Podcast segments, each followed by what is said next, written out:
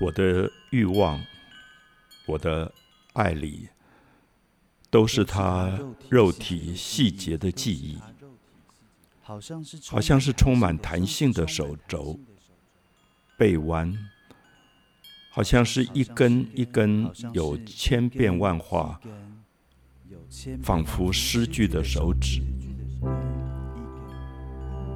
是他的腰与腹部呼吸时。像波涛汹涌起伏的感觉，推涌着我到意乱神迷的地狱或者或者天堂。是他的臀部与尾靠如此隐秘复杂的肌理，好像永远不可解开的绝望的密码。欲望啊！究竟是什么使人不可自拔于其间？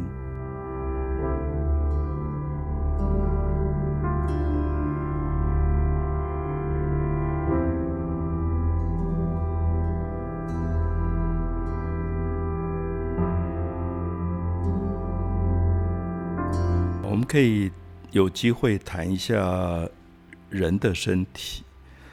有时候我跟朋友说。我们是不是可以不要谈人的身体，我们谈自己的身体？当我们说谈自己的身体，意思说我们对我们自己身体了解有多少？啊，比如说我们会有习惯在镜子里看自己吗？那在镜子里看自己啊，一个女性可能是画眉毛啊、涂口红、化妆时候看镜子。呃，一个男生可能是面对镜子刮胡子，呃，这个不是我讲的面对镜子，是说你不做什么，可是你在镜子里凝视自己，他可能一年两年他就发生很大的变化。那这个变化，比如说在西方的话，有画家啊，尤其是十七世纪。荷兰的一位画家林布兰，他是从大概现在我们在阿姆斯特丹博物馆会看到，二十四岁，他画了一张自画像，很年轻、漂亮、意气风发。那二十四岁的我们有没有留下这样的一张像？那后来林布兰因为画画画的很好。发了财，娶了妻子，生了几个孩子。大概他在三十岁、四十岁达到生命的巅峰。我们可以看到他穿着华贵的衣服，那种非常优雅的士绅阶级的画像。我在二零零零年的时候到伦敦，伦敦为了要纪念千禧年啊，千禧年是说人类很少有机会碰到。后面有三个零的年代，就一千年。上一次三个零就一千年，大概相当于中国的宋朝。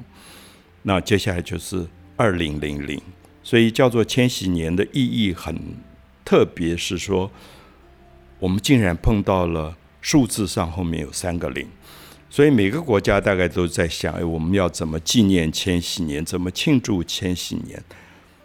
大概台北就放烟火啊之类的。可是，在伦敦那个城市，他说他们要纪念千禧年，他们要用西方文明里非常重要的一个事件，就是林布兰特的自画像。所以他们从全世界博物馆借了林布兰特六十张从年轻到老的自画像，二十四岁的、三十岁的、四十岁的。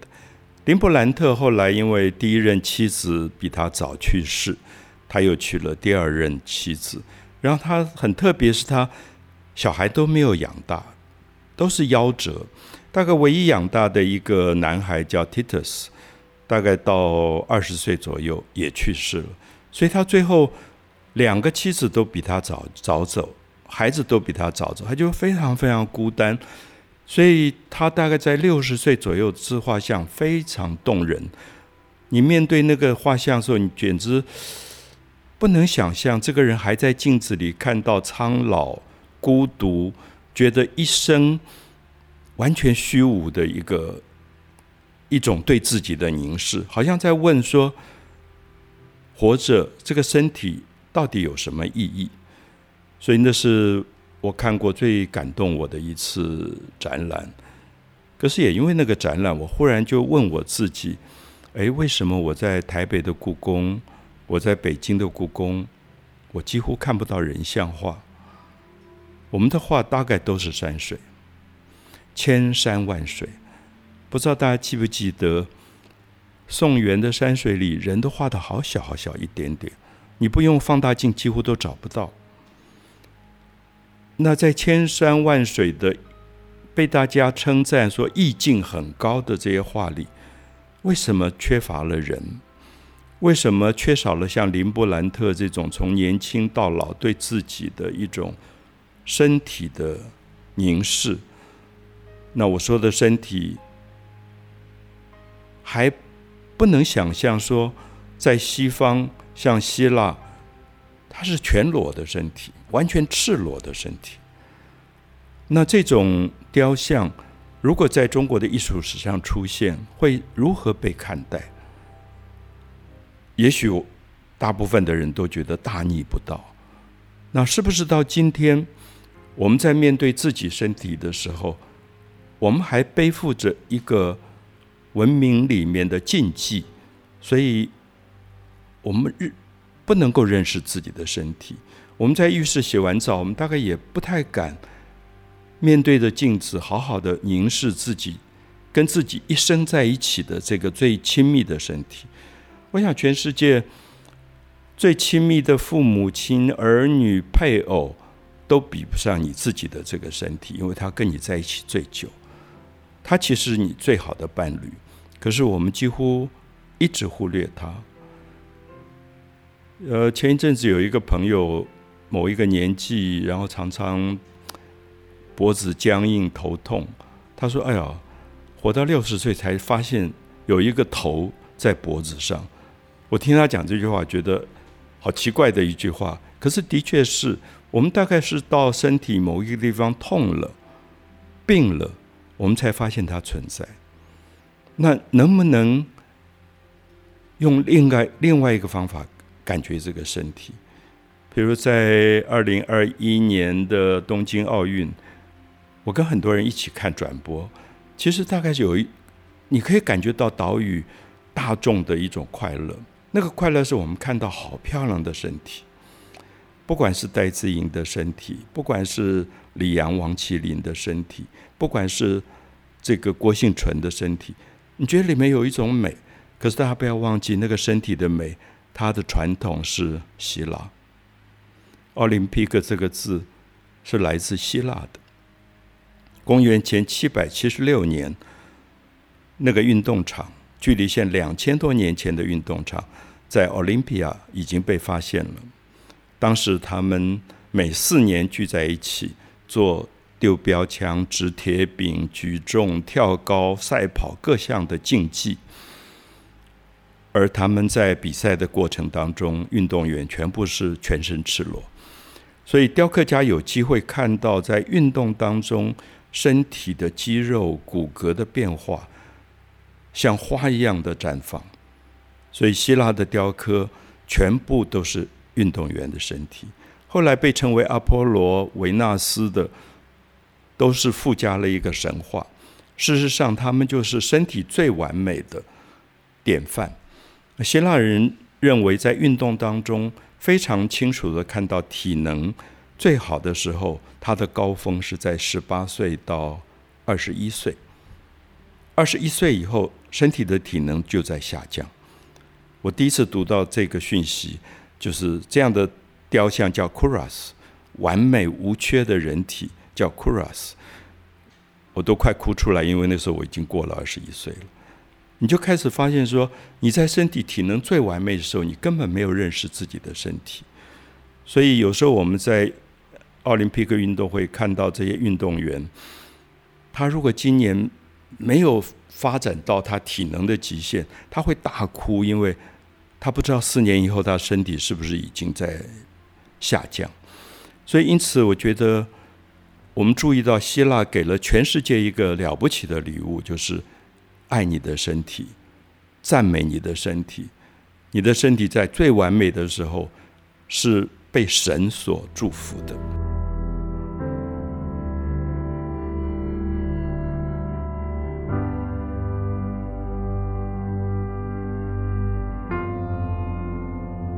那如果对比起来，我们看到埃及也有身体。大概在更早的、比希腊更早的年代当中，尼罗河流域，它也雕刻人体，可它人体比较呆板，比较没有运动的变化，大概都是固定的一个姿态。那到希腊人开始发现，原来平均放在两个脚上的身体重量，可以落在一个脚上，所以出现了艺术史上说。有一点像重心偏移的那个动作，那个动作就是我们今天在罗浮宫看到像维纳斯女神的站姿，就是她一个脚放承担了身体全部的重量，所以另外一个脚有点在休息的状态，所以出现了身体非常美的脊椎的一个 S 型的弯曲。那这个几乎现在变成全世界的。身体美学的最高典范。如果你学美术，你画石膏像，全部都是希腊。你也可以看到好莱坞的明星，他拍照一站，他的姿态就是希腊。就希腊在指导全世界的身体美学。如果你到健身房，那个健身房取名大概都是用希腊的名字。那有时候我跟朋友说：“诶，能不能把那个健身房名字改成孔子健身房？”他就说：“那一定倒闭的。”那孔子不一定身体不健康，可是为什么我们在自己的文化里好像找不到一个身体的歌颂？我们好像缺了这一块。所以我自己在我的书里说，中国的人像缺席是一个严重的问题。一直到明清，人像都在缺席；一直到近代，可能还是人像缺席。当我在东海大学做美术系的系主任的时候，我找不到模特儿。教育部规定，仿照西方的教育制度，学美术的学生都要做人体素描，每个礼拜要有八个小时人体素描，那就是画裸体模特。可是我找不到。后来辗转的找到一位林小姐，我到现在不知道她的名字。然后我们要寄薪水给他。钟点费给他，要透过他的朋友转转给他，他不让我们知道他真实的姓名，他来自哪里。我们知道那是八零年代，一九八零年代，台湾对于身体的禁忌还是这么严重。那男性模特更不要讲，更找不到。那我在课堂上有一次讲到这件事。后来有一个是东海，呃，橄榄球队的队员，身体非常的强壮，他就举手说：“老师，我可不可以来试试看？我来做男模特。”那时候大概是东海美术系里，我记得所有的这些美术系的学生在画画的过程里最快乐的一个阶段，因为这个模特他是意识到。这么年轻，二十岁刚刚出头，为什么不能够把最美的身体展露给自己或展露给他人？所以他会问老师说：“下个礼拜要画哪里？”因为下个礼拜如果老师要画背部的肌肉，他就会回去做重量训练，加强他背部的肌肉。所以因此，我到现在都会去看学生那个时候画的这个男模特的画作，非常非常的感动。所以我的意思说。人体的绘画是模特跟画家一起创造出来的。毕卡索画了好多非常动人的人体，完全自在的袒露身体的那种像花一样开放的那种身体。可是那是在我们的文化里一直到现在我都看不到的。虽然我们有美术系，虽然我们也学希腊雕像，虽然我们也画人体模特，可是如果你心里面有一个结。如果你对身体有这么多的恐惧、害怕，把自己捆绑起来，你不可能画出非常动人的身体。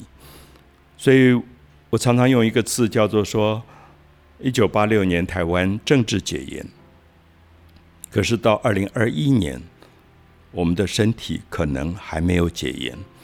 身体的解严是敢于面对自己的身体。所以这一次看二零二一的东京奥运，我比较快乐，是因为我觉得那些身体是不是透过转播，让这个岛屿上的人意识到说，身体挑战极限可以这么美。可是，也许大家发现，从一九六零年代的杨传广到现在，在国际奥运里面大放光彩的身体。极大部分是台湾岛屿上原住民的身体。我不知道这里面有没有一个东西可以思考，就是为什么我们的故宫没有人像画？不要说裸体画，连穿着衣服的人像画都非常非常少。为什么我们的身体总是觉得这么拘谨、这么保守？呃，我自己觉得。身体并不是一个天生下来就是这个样子。希腊人的身体生下来，他是鼓励赤裸在运动场上奔跑的，所以他对自己的骨骼肌肉全部都了解，对自己速度的极限、跳高的极限、跳远的极限，他都在挑战。而我们的身体从小如果有一个东西叫儒家，他连笑都不能随便笑。他连哭也不能随便哭，因为儒家认为喜怒哀乐不要随便让人家看到，所以最后身体变成一个没有表情的身体。所以我们可能不知道我们的身体其实是在戒严状态。所以因此，我觉得这样的一个功课是鼓励大家有一天也许洗完澡面对镜子。好好的凝视一下自己，所以我记得我在高雄带过一个画班，都是不会画画的朋友，他们很爱画画，可不敢画画。那我第一个功课给他们的作业就是回去在镜子里画一张自画像。很很重要的是不准画照片，因为照片其实是一个平面的东西。你你在镜子里看自己。尝试用铅笔、圆珠笔、钢笔、毛笔都没有关系，把自己记录下来。那个过程就是对自己的凝视。里面有一个部分是在思考我是谁，世界上有我或没有我有什么差别？那我记得当时在画班里面有一位朋友是比较重度的残障，呃，双腿站不起，都是长期坐在轮椅上。他就说：“老师，我不能做这个作业。”我问他为什么，他说：“我家没有镜子，我从小小儿麻痹，我就不看我自己的身体。”那我说：“好，这个完全是自由的，所以当然每个人都有他的关卡，所以你可以不要做这个功课。”可是他隔了一个月以后，我们讨论每一个人的自画像，讨论完，有一天他忽然说：“老师，我画了自画像，你们要不要看？”那大家都有一点紧张，不晓得他怎么画自画像。他拿出来的时候，我记得好多现场好多人都哭了，因为他画了一个全裸坐在轮椅上的身体。然后我们第一次看到平常烟盖在他裙子或裤子底下的那个腿，有点像树根一样扭曲着。可是很奇怪，做过这个功课之后，他完全健康了。他后来常常穿短裤。他也很敢盖在别人面前让别人看他肢体残缺的部分，那就是他自己。所以，我想自画像的重要不是去虚假的做唯美，自画像的重要是回来认识自己回来做自己。所有真实的自己大概都是最美的自己。